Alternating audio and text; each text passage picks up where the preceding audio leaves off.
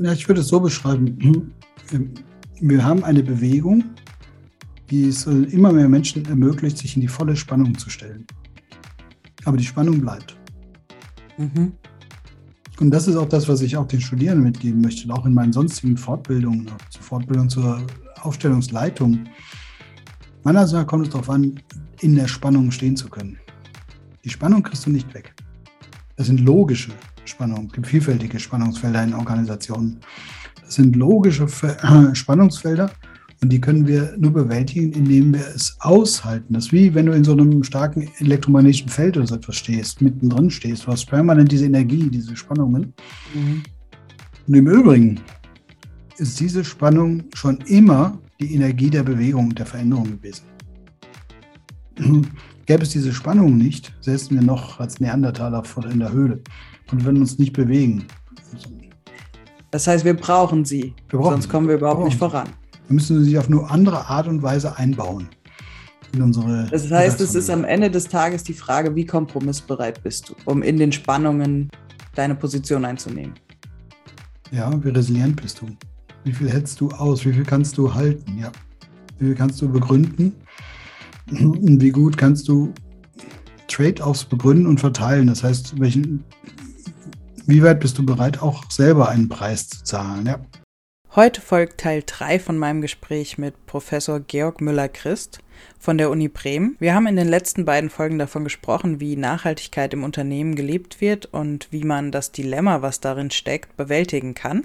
Und heute geht es nochmal darum, wie sich auch in Zukunft das Unternehmertum in Sachen Nachhaltigkeit entwickeln wird. Genauer gesagt geht es darum, dass Nachhaltigkeit keine Frage der Tools ist, sondern eine Frage des Mindset-Shifts. Viel Spaß beim Anhören. Herzlich willkommen beim Branding for Future Podcast. Mein Name ist Charlotte Maxeiner und in diesem Podcast werde ich mit spannenden Interviewgästen über innovative Ideen, Trends und Strategien sprechen, um dir zu helfen, dein Unternehmen auf die Zukunft auszurichten. Hier ist der Branding for Future Podcast, dein Podcast für frische Ideen, Impulse und zukunftsfähige Unternehmen.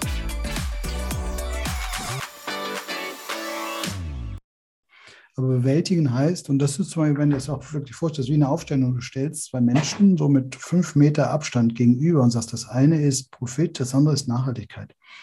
Dann hast du da drin einen Raum aufgemacht und sagen, und in diesem Raum bist du jeden Tag unterwegs. Und wo stehst du? Du kannst immer Schritte in diesem Raum machen. Und das heißt eben so, wir können uns in diesem Raum auch anders positionieren. Und äh, dass uns das so schwerfällt, ist, dass uns permanent ein Trade-off über die Schulter guckt. Etwas, was wir dann nicht mehr erreichen. Und das ist nämlich die, diese Dilemma-Logik. Wenn du einen Schritt machst, weg vom Profit in Richtung Nachhaltigkeit, dann gewinnst du vielleicht äh, ein bisschen Rücksicht und verlierst den Gewinn, verlierst eine Einheit Gewinn.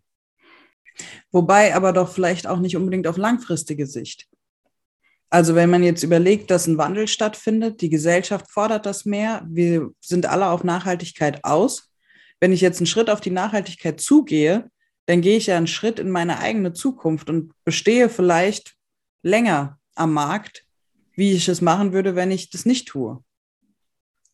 Ja, das sind zwei verschiedene Entscheidungstypen, die du da ansprichst und die, die sind sehr unterschiedlich.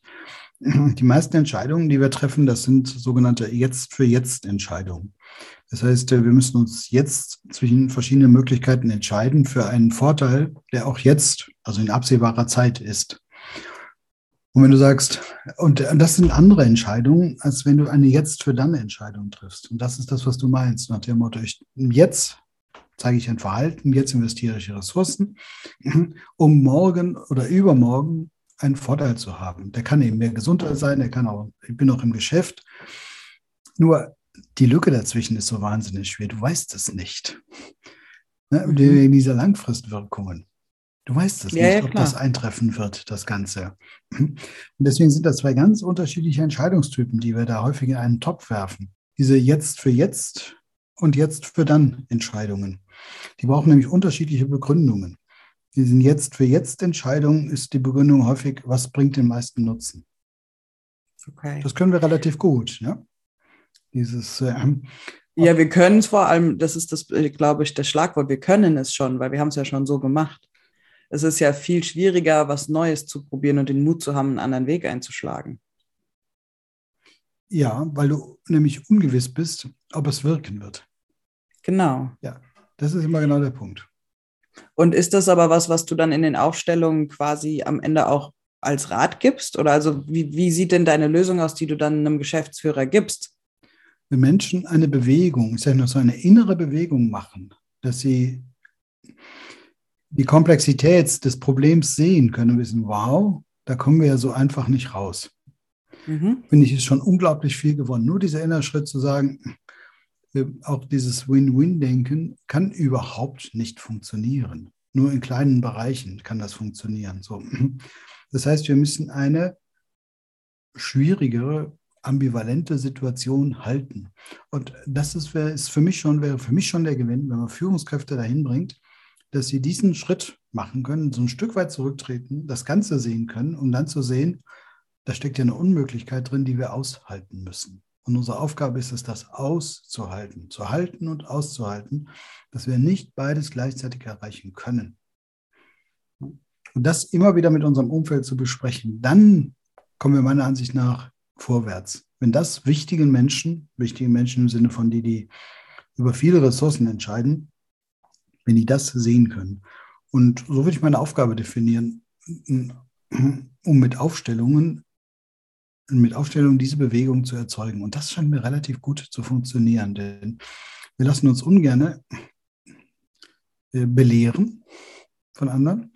Aber wenn wir mit in einer Aufstellung Bilder gesehen haben, die unseren Horizont total erweitern, dann bleibt das länger präsent.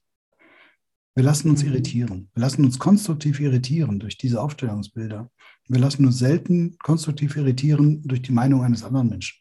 Und ist es so, dass Geschäftsführer oft in dieses Thema einsteigen und glauben, sie erhalten definitiv eine Win-Win-Situation? Ist das der Anspruch? Oder ist es eher, dass sie sehr kritisch dem gegenüberstehen und eigentlich denken, dass sie so oder so, also weil eigentlich ist es ja so, dass viele Leute gar nicht so Lust haben. Ähm, oder Nachhaltigkeit ist ja auch oft anstrengend fürs Unternehmertum. Also die Win-Win-Geschichte ist tief sozialisiert. Und das heißt ja, wir machen als Unternehmen nur das, was Erträge bringt oder Kosten reduziert. Das war nun mal die Erfolgsformel von der letzten 50 Jahre. Mhm. Und äh, das ist völlig normal, dass die meisten Führungskräfte so denken. Und wenn sie wissen, dass das nicht funktioniert, müssen sie eine erhebliche Verdrängungsleistung bringen, wenn sie sehen, dass sie im Alltag im Prinzip permanent dagegen verstoßen. Ich würde mal sagen, also gegen Nachhaltigkeit, aber auch gegen Humanisierung der Welt dagegen verstoßen, äh, einzig und allein, um effizient zu sein. Und in diesen Bereichen muss man dann wahnsinnig viel aushalten. Das würde vielleicht auch den hohen Alkoholkonsum mit erklären, den man äh, eben äh, dort auf diesen Ebenen auch hat. Und ich merke, ich tue permanent etwas, was für das gesamte Umfeld und für die Menschen nicht gut ist, aber für mein System ist es gut. Mhm. Und äh, die Menschen, den Menschen da raushelfen dass sie das auf eine andere Art und Weise beschreiben können, ohne dass man in, ähm, in so einer Vorwurfshaltung ist, ihnen gegenüber und dass sie lauter Fehler machen. Und das ist für mich dieser Punkt, ich nenne das so, dass wir das Problem depersonalisieren. Wir holen das weg von den Menschen und sagen, das ist gar nicht dein Versagen, dass das hier nicht funktioniert, sondern du hast nur noch nicht gesehen, dass du eine unlösbare Aufgabe hast. Ja. Und wenn du das, das erkennst, dass die Aufgabe unlösbar ist, aber ich muss sie trotzdem bewältigen. Wirst du ein Stück weit befreit. Und dann sind auch andere Schritte möglich. Klar. Also sehr, sehr machtvoll dieser Erkenntnis, wenn man die dann auch akzeptiert und anfängt, dann sich danach auszurichten. Klar, du hast dann mehr Handlungsspielraum. Du kannst, bist wahrscheinlich auch freier für neue Gedanken und Experimente quasi im Kopf und in der Umsetzung. Und das dann im Zusammenspiel mit dem Wandel, der generell gerade passiert. Und wenn das dann mehrere Leute machen, dann haben wir ja eigentlich gute Chancen darauf, dass sich das Bild neu formt. Ja. Oder auch gerade unser Konsumverhalten, alles, unsere ganzen Kreisläufe. Also für mich ist der Mind, also ist Nachhaltigkeit keine Frage von Tools. Gut, wir müssen mehr wissen über unsere Stoffe, ja.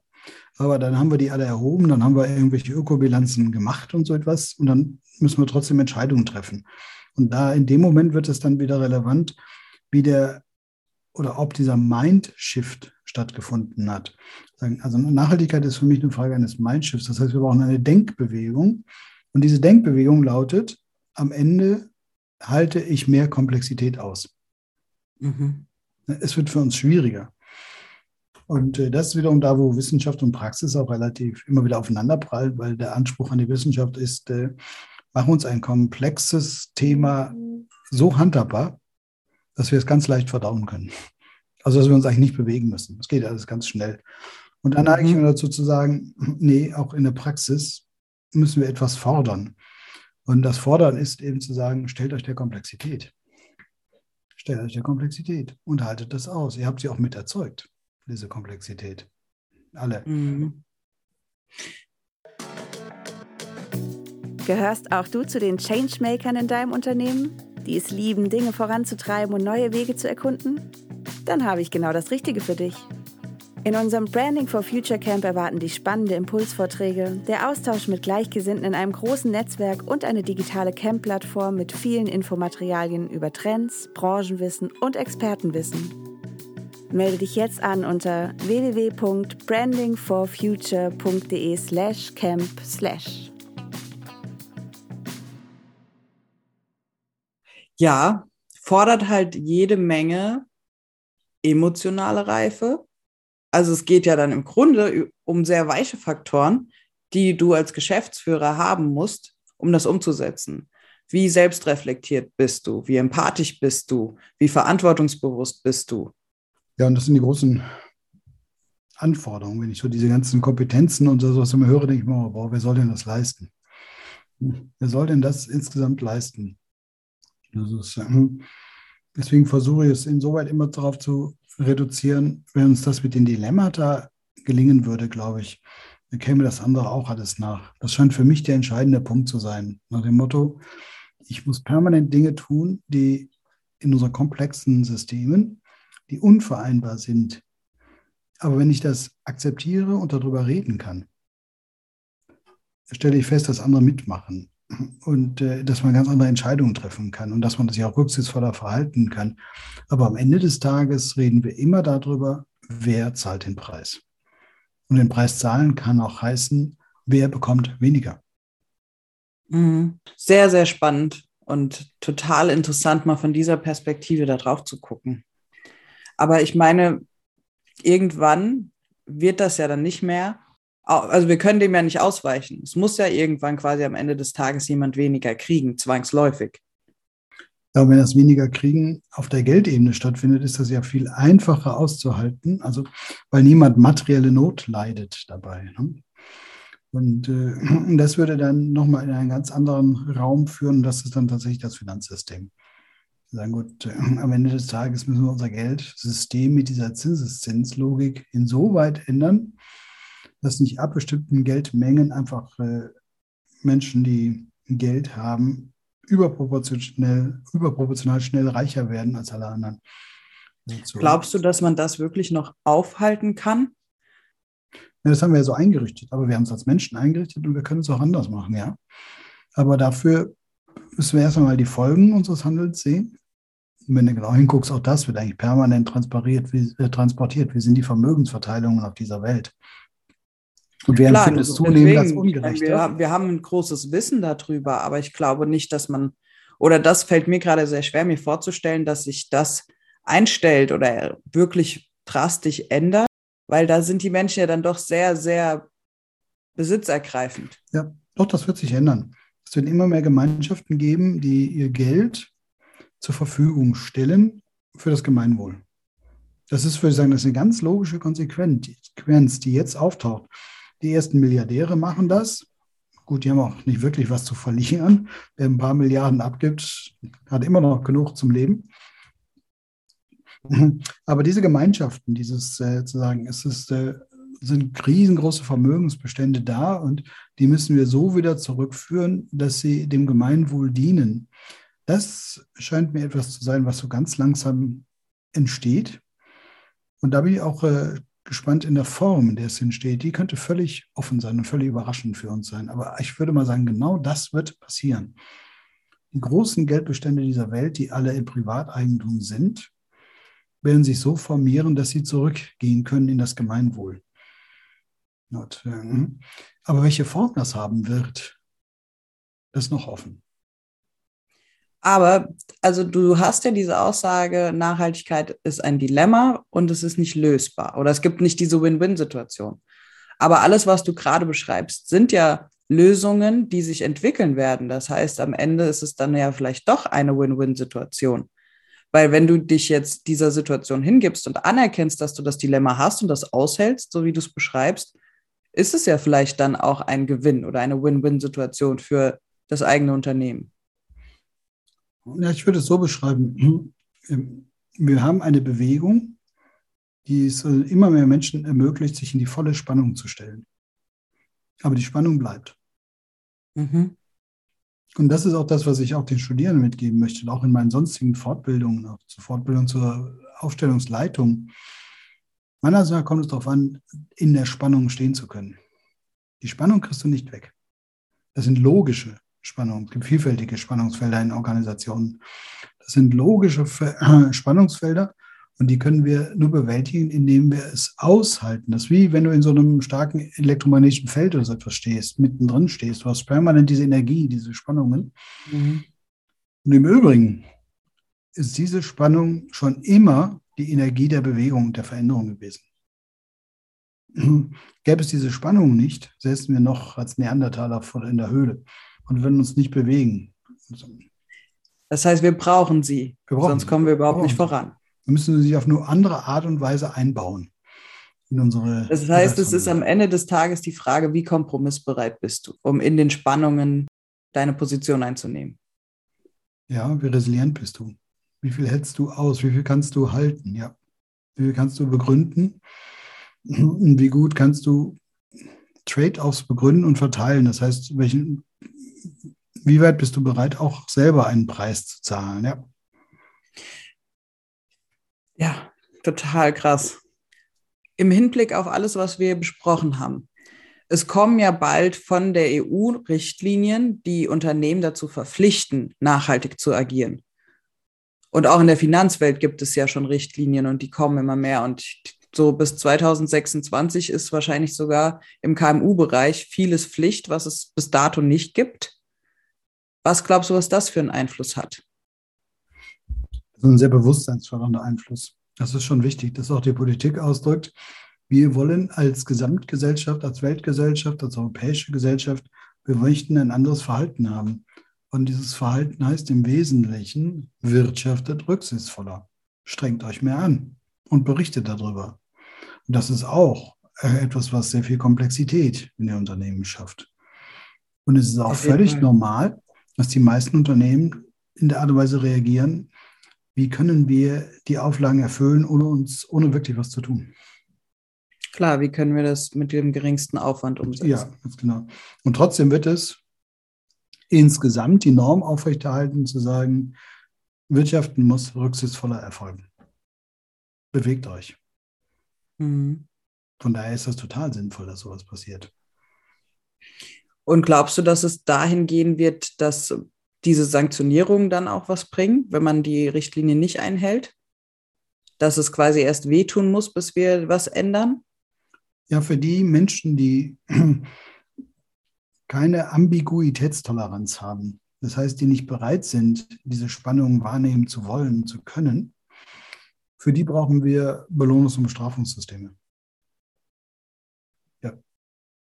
Und da sind noch relativ viele unterwegs, weil sie natürlich so auch sozialisiert sind und weil so auch ihr Alltagsentscheidungsalltag äh, aussieht. Ja. So ist das im Augenblick noch. In, in 20 Jahren wird das vielleicht nicht mehr nötig sein. Das hoffe ich sehr.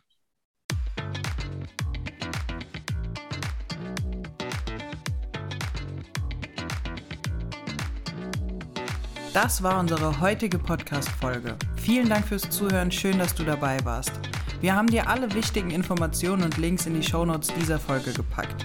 Hinterlass uns gerne deine Gedanken in den Kommentaren oder vernetz dich mit uns in den sozialen Medien. Du findest uns bei LinkedIn, Facebook, Instagram und Xing, wo wir auch regelmäßig interessanten Content für dich bereitstellen. Und wenn dir diese Podcast-Folge gefallen hat, dann freuen wir uns, wenn du uns positives Feedback in Form von einer Bewertung schenkst. Bis zum nächsten Mal, dein Branding for Future Team.